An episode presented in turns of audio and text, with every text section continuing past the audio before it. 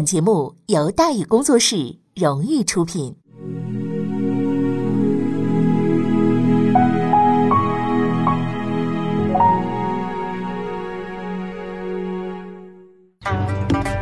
说书唱戏劝人方，三条大道走中央，善恶到头终有报，人间正道是沧桑。给您续上一杯茶，我慢慢的说，您细细的品。听大宇话说。明朝除了咱们广播直播以外啊，我们还在喜马拉雅独家网络发布。各位呢，可以登录喜马拉雅手机和电脑客户端，搜索“大禹茶馆”，选择收听。上期节目咱们说到哪儿啊？咱们说到满朝阉党，魏忠贤安插亲信，义无反顾。杨文如上书弹劾杨涟、杨文如上书弹劾魏忠贤二十四项大罪。魏忠贤看到这个奏折的时候，极度的恐慌，彻底的扰乱了他的神经。他的脑海中就剩下一个念头了：绝对不能让这封奏书传到皇帝的手中。奏书倒还好说，魏公公一句话，那不说压就压吗？反正皇帝也不管。但问题是，杨涟是左副都御史，朝廷高级官员，只要皇帝上朝，他就能够见到皇帝，揭露所有的一切。那怎么办呢？魏忠贤呢？冥思苦想了很久，终于想出一办法来，就是不让皇帝上朝。接下来这三天的时间，皇帝还真都没上朝啊！这个办法啊，实在有点蠢，因为天启皇帝到底是个年轻人啊，到第四天呢绷不住了，非得要上朝的不可。而魏忠贤呢就头疼了。但是你说皇上说他想要上朝，你就不让上朝，你对不对？你不让他去又不行，迫于无奈呢。他竟然找了上百个太监，把皇帝大人围起来，到大殿这转了一圈，全当是给大伙儿一个交代。嗯，此外呢，他还特意派人事先说明啊，不行任何人发言。总之呢，他这个对策呀是先避风头，把这件事压下去，以后呢再跟杨莲算账。得知皇帝三天没上朝，而且目睹了那场滑稽游行的杨莲呢，并不吃惊，事情的发展呢早就在他的意料之中了。因为当他的第一步计划失败，被迫送出那份奏书的时候，他就想好了第二个奏对策了。虽然魏忠贤压住了杨涟的奏书，但是让他惊奇的是，这封文书竟然长了翅膀。没过几天，朝廷上下除了皇帝没看过，大家基本上是人手一份儿还有个把缺心眼儿的，把词儿编成了歌，四处举出去唱去，搞得魏公公没脸出门。杨涟充分发挥了东林党的优良传统。不等啊，不坐等这个上级批复啊，就以讲学传道为主要途径，把魏忠贤的恶劣事迹呢广泛的传播，并且在短短几天之内达到了妇孺皆知的效果。比如当时国子监里几百号人看了这封奏书的时候，欢呼雀跃，书都不念了，每天就抄着是二十四项大罪啊，抄的手软，并且广泛的散发。吃过魏公公苦头的人民大众自然不用说呀，大伙儿一拥而上，反复传抄，当众朗诵，成为最流行的手抄本。据说最风光的时候，连抄书、抄书、抄的纸都缺了货了。左光斗呢是少数几个事先的知情者之一，此时自然不甘人后啊，连同朝廷里剩余的东林党官员共同上书斥责魏忠贤，甚至某些退休在家的老先生也来凑把热闹。于是几天之内，全国各地弹劾魏忠贤的公文呢纷至沓来，堆积如山，足够把魏忠贤埋了再立个碑的。眼看革命形势一片大好啊！许多原先是阉党的同志也坐不住了，唯恐局势变化，自己垫背，一些人纷纷倒戈，掉头就骂魏公公，搞得魏忠贤的非常的狼狈。事实证明啊，广大人民群众对魏忠贤的愤怒之情，就如同那滔滔江水连绵不绝，搞得连深宫之中的皇帝都听说这件事了，专门找魏忠贤来问话。到了这个地步了，这事情已经瞒不住了。杨涟没想到自己的义愤之举竟然会产生如此重大的影响，在他看来，照此形势发展，大事必成，忠贤必死。然而有一个人不同意杨涟的看法，在写奏书之前，为保证一击必中，杨涟曾跟东林党的几位重要人物，比方说赵南星、左光斗通过气儿，但是有一个人他没通知，这个人呢是叶向高。由始至终，叶向高都是东林党的盟友。而且身居首辅要位，是压制魏忠贤的最后力量。但杨先生就是不告诉他，偏不买他的账。因为叶向高啊，曾不止一次对杨涟表达过如下的观点：就是对付魏忠贤呢，不能硬来。叶向高认为，魏忠贤根基深厚，身居高位，而且内有奶妈，外有特务，以东林党目前的力量是没法扳倒他的。杨涟认为叶向高的言论是典型的投降主义精神。魏忠贤再强大，也不过就是个太监，他手下的那帮人无非就是乌合之众嘛。只要能够集中力量击倒魏忠贤，就能将阉党这帮人渣一网打尽，维持社会秩序、世界和平。啊，更何况自古以来邪不胜正，是吧？邪恶是必定要失败的。基于这一基本判断，杨涟相信自己是正确的，魏忠贤终究会被摧毁。历史已经无数次证明，邪不胜正是非常靠谱的。但杨涟不明白这个命题有个前提条件，那就是时间。其实，在大多数时间里，除去超人、蝙蝠侠等不可抗力的这些因素出来维护正义之外，邪是经常胜正的。所谓好人、善人、老实人，常常被整得凄惨无比。比如说于谦、岳飞等等，都是死后多少年才翻身平反的。只有岁月的沧桑，才能淘尽一切的污浊，扫清人们眼帘上的遮盖和尘土，看到那些殉道者无比璀璨的光芒，历千年而不灭。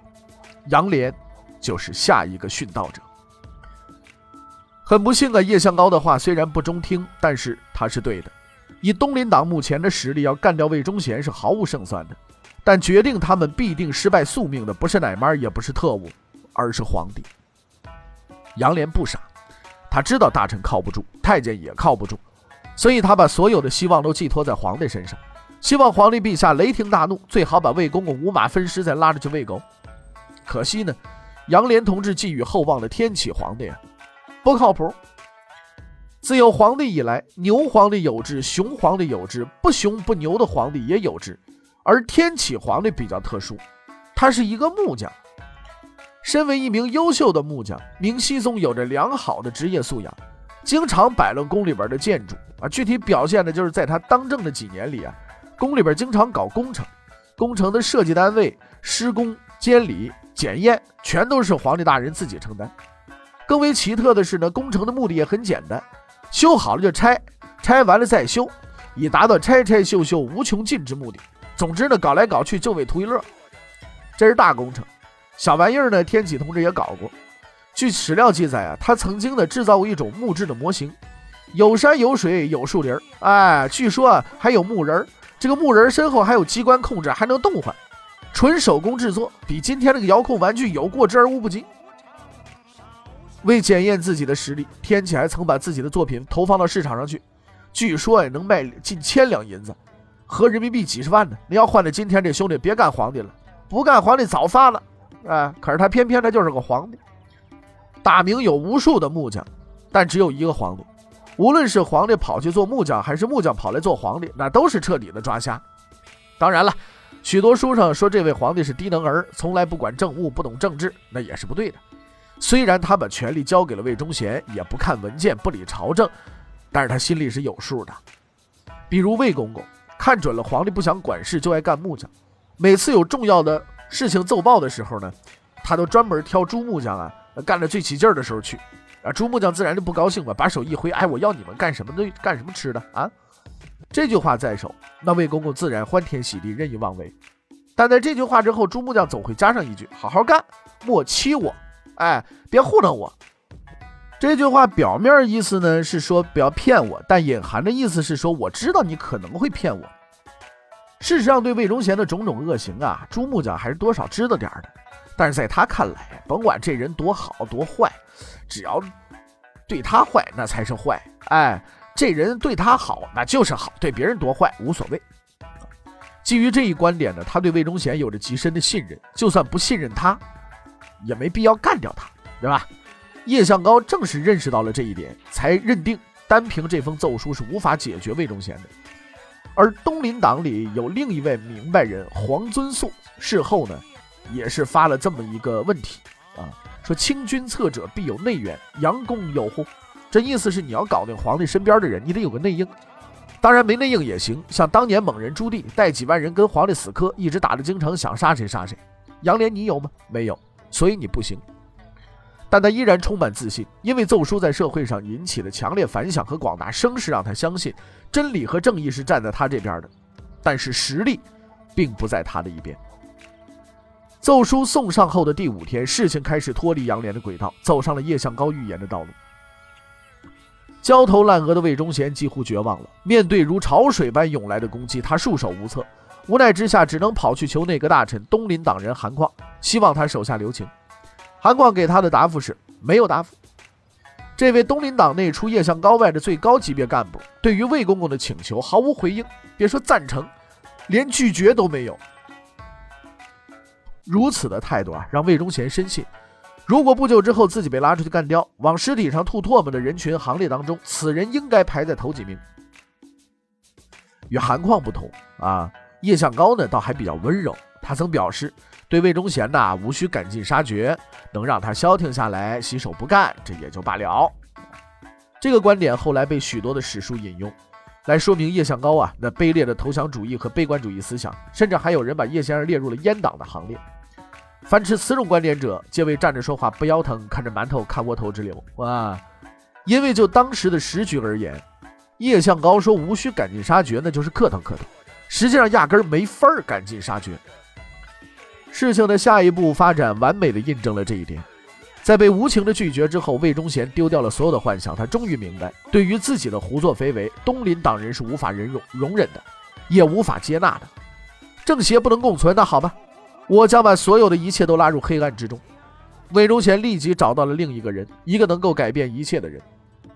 在皇帝面前，魏忠贤表现得相当悲痛，一进去就哭，一边哭一边说：“现在呀，外边有人要害我，而且还要害皇上，我无法承担重任。您皇上，您把我免了，免了职得了。”这种混淆是非、拉皇上下水的伎俩虽然并不高明，但是比较实用，这是魏公公的必备招数。面对着痛哭流涕的魏忠贤呐。天启皇帝只说了一句话，就打乱了魏公公的所有部署。啊，听说有人弹劾你，是怎么回事啊？听到这句话，魏忠贤知道完了。他压住杨涟的奏疏，费煞费苦心的封锁消息。这木匠还是知道的。对于朱木匠，魏忠贤还是比较了解的。虽不管事，但是不傻。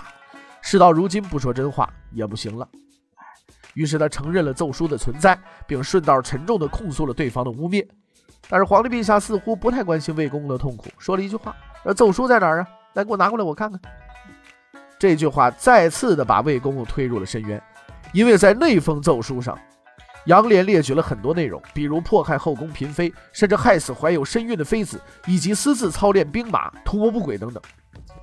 贪污受贿，皇帝可以不管；坑皇帝老婆、抢皇帝的宝座，那这皇帝就生气了。更何况这些事，他确实也干过。只要皇帝知道，一查就一准儿。奏书拿来了，就在魏忠贤意志即将崩溃的时候，他听到皇帝陛下的指示，来呀，读给我听。魏忠贤一听就乐了，因为他刚刚想起一件很重要的事儿：这位皇帝陛下也是不大识字的。如果说皇帝陛下的文化程度和魏公公差不多，似乎很残酷，但是这是个事实。天启之所以成长为准文王，归根结底，万历惹的祸。万历几十年不立太子，太子几十年不甘心，自己都搞不定，哪顾得上儿子？儿子都顾不上，哪顾得上儿子读书啊？就这么着折腾来折腾去，把天启折腾成木匠了。所以现在他并没有自己看，而是找了个人给他听，啊，读给他听。韦忠贤看到了那个读奏书的人，他确定东林党必将死无葬身之地。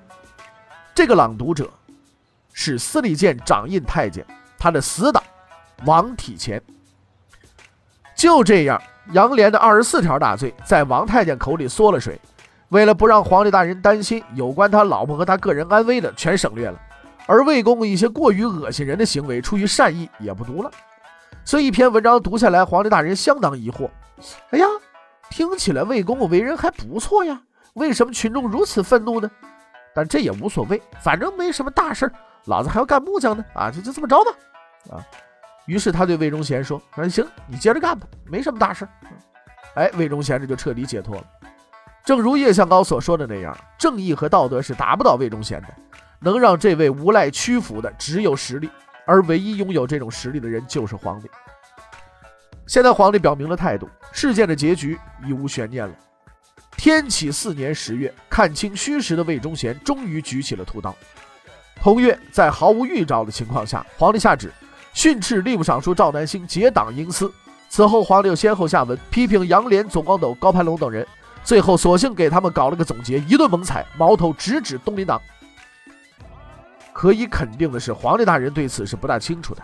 他老人家本不识字，而且忙着做木匠，考虑到情况比较特殊，为保证及时有力迫害忠良，魏公公越级包办了所有圣旨。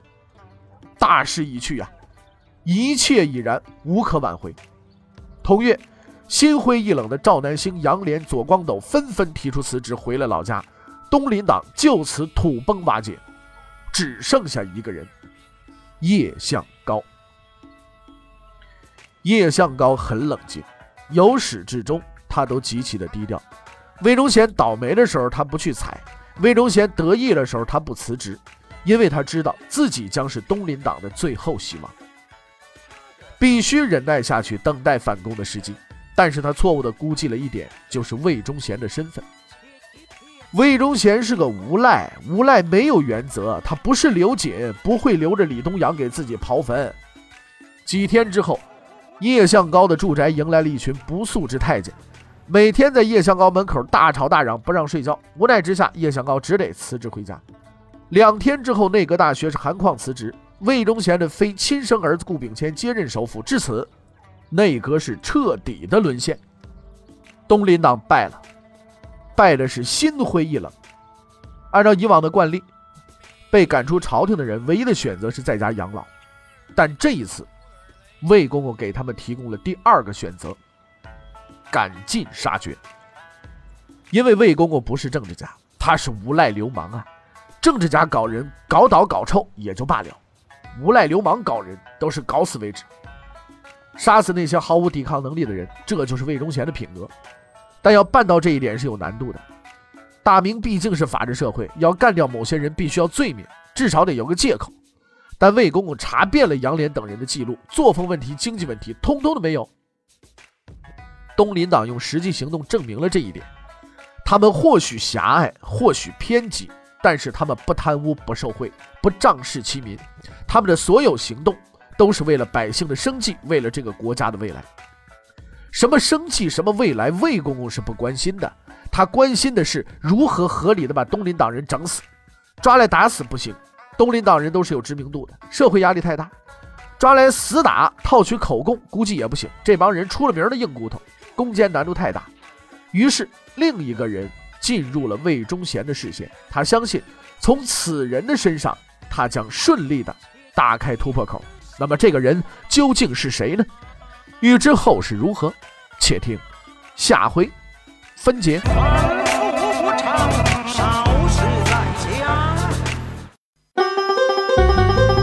各位，你想跟大禹交流吗？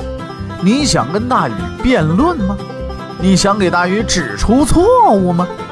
来微信吧，微信搜索订阅号“大禹茶馆”，哎，就能实现了。记住啊！